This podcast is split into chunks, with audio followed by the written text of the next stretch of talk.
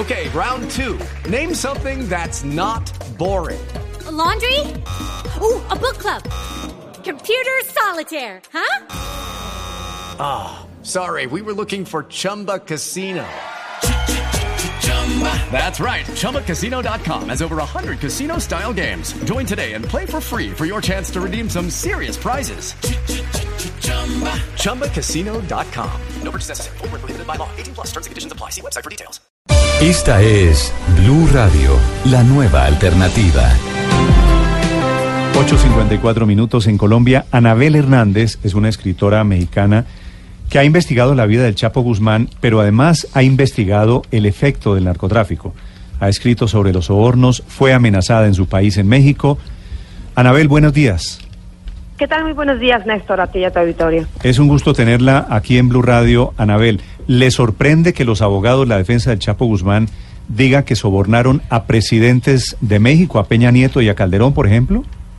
No, en absoluto. Es una denuncia, no me sorprende en absoluto. Es una denuncia que yo he venido haciendo desde el año 2010 cuando publiqué mi libro Los Señores del Narco, donde por primera vez en México y en el mundo se revela eh, los eh, millonarios sobornos las cadenas de complicidad que el cártel de Sinaloa, que ha sido considerado por el gobierno de Estados Unidos como el más poderoso del mundo, había establecido durante varios años, no solo con el gobierno de México, sino con el gobierno de otros países. En particular, yo lo que he denunciado desde ese momento era que el expresidente, ahora expresidente, eh, eh, Felipe Calderón, pero en su momento, cuando yo publiqué mi libro, Felipe Calderón era aún el presidente de México, yo publiqué en ese momento que él había estado recibiendo millonarios sobornos y había estado protegiendo al cártel de Sinaloa para garantizarles impunidad. Había escrito, había publicado, porque había tenido acceso a documentos, a testimonios directos del cártel de Sinaloa, había tenido acceso a informantes dentro del mismo gobierno de Felipe Calderón de que eh, la, la, llamada guerra contra las drogas que supuestamente él había declarado, había comenzado cuando su gobierno en 2006, era falsa, que no había ninguna guerra contra las drogas, que la única guerra que había en México era contra los carteles enemigos del Chapo, porque Felipe Calderón y funcionarios de su gobierno, como el entonces secretario de Seguridad Pública, Genaro García Luna, muchos otros senadores, políticos, gobernadores en México y militares del más alto nivel estaban protegiendo al Chapo y al cártel. Eh, después tuve información, que también publiqué en su momento, de que cuando Enrique Peña Nieto fue gobernador del Estado de México, antes de ser presidente de la República, él había protegido, durante su gobierno, había protegido a diferentes eh, células del cártel de Sinaloa, por ejemplo, los Beltrán Leiva, que habían vivido durante años en este territorio del Estado de México bajo la protección directa de la policía estatal. Tengo documentos que así lo prueban.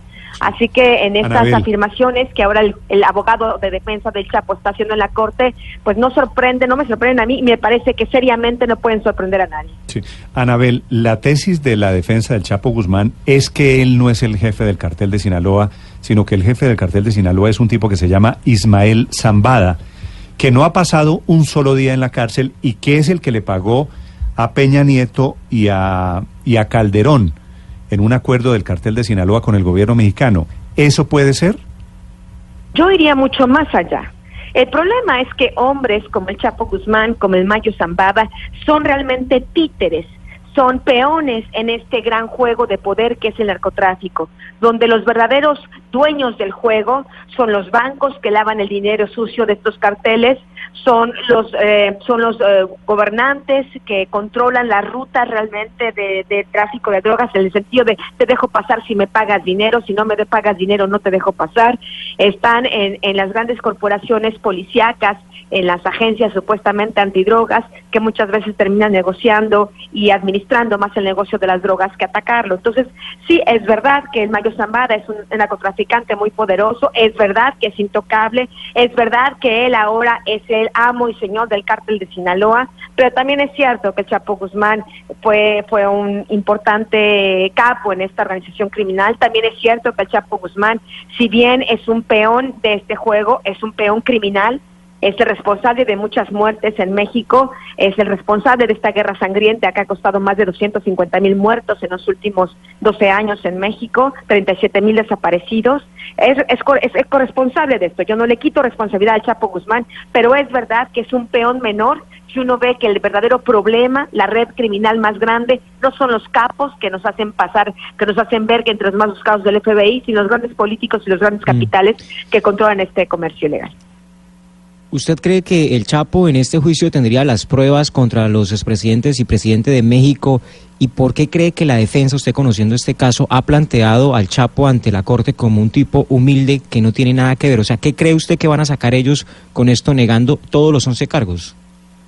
No, lo que yo lo que yo he entendido y que es que justamente en este momento estaba releyendo lo que ha dicho ayer el, el, el abogado de defensa y lo, todos los documentos que están dentro de este juicio en la Corte Federal de Brooklyn, lo que lo que la defensa está diciendo sí. Mi cliente ha sido integrante del cártel Sinaloa, porque no olvidemos que el propio Chapo lo ha confesado en un video que después publicó el actor norteamericano Sean Penn en Rolling Stone. Es una, es una, el Chapo ya ha confesado sí yo he sido miembro de este cártel, sí, yo he traficado drogas. Lo que ayer decía el, el abogado de defensa es sí, sí, mi, mi, cliente es parte de esta organización criminal, pero no es el no es el más importante, no es el jefe.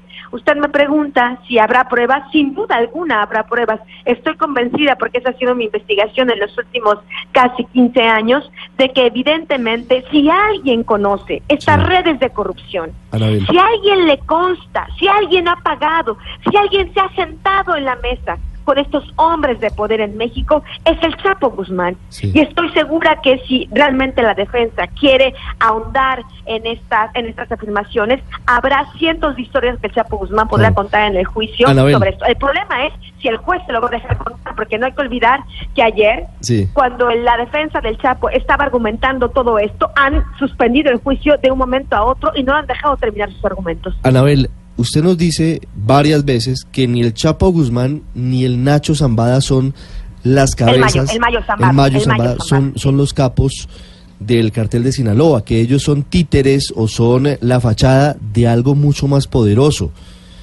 Pero eso tiende a quedar en, en, en algo etéreo gaseoso si no se le ponen nombres o rostros. ¿Quiénes no, entonces son los, sí. los verdaderos capos del narcotráfico en México? Volvemos al punto, y es lo que yo he abordado en mi libro Los Señores del Narco. Evidentemente estos hombres sí son capos y han sido jefes del cártel Sinaloa, como hay otros que han sido jefes del cártel del Golfo, como hay otros que han sido jefes del cártel de Juárez, como hay otros como Pablo Escobar en su momento en Colombia, pero verdaderamente estos hombres son los que pueden pueden controlar el negocio transnacional de drogas nosotros nos vamos a creer esta historia cuando uno ve cómo los bancos como HSBC, Wells Fargo, City, Citigroup y muchos otros han lavado millones y millones de dólares de esas organizaciones criminales y nadie está en la cárcel. Cuando sabemos que, cuando menos en México, hay presidentes de la República que han, eh, que han recibido sobornos y nadie está en la cárcel, a eso me refiero. Sí, hay un juego de este nivel, de, al nivel de carteles de la droga, que es un juego sanguinario, que es un juego perverso, que es un juego de criminales, pero hay otro nivel del juego donde se juega el dinero que al final de cuentas es lo que a, ver, a todos estos jugadores les importa.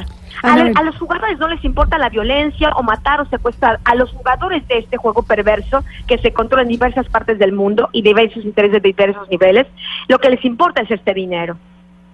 Anabel, eh, le quería preguntar precisamente sobre eso. Eh, entre todos los nombres que pueden aparecer en este juicio, ¿cree que habrá algún nombre de algún colombiano? ¿Que en el caso del Chapo Guzmán podría estar implicada de alguna manera Colombia?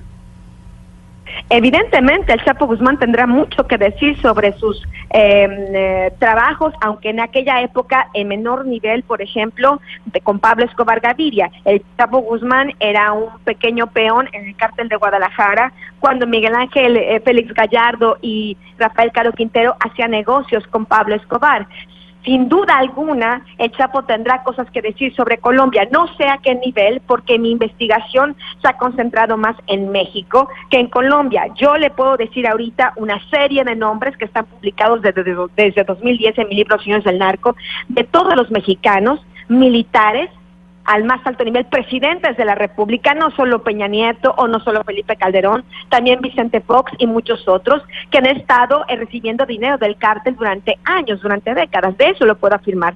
De lo de Colombia, lo intuyo porque evidentemente los negocios de Cártel Sinaloa están afianzados. Ah, no, claro, ha habido claro. una conexión No, para- directa con Colombia, pero no puedo especular sobre los nombres. Anabel, para su información, acaban de hacer un operativo después de una investigación de un más de un año y entre los capturados está un concejal de Timbiquí, que es un pueblo pequeño aquí al occidente de Colombia, que queda en un departamento que se llama Cauca, un concejal Rubén Valecilla, que pertenece al Partido Verde, que es el partido anticorrupción en Colombia. Así que eso le da una idea de cómo se ha permeado también el Estado colombiano con el tema de la alianza de los narcos en México y aquí. Anabel, gracias, es un placer saludarla. Al contrario, saludos.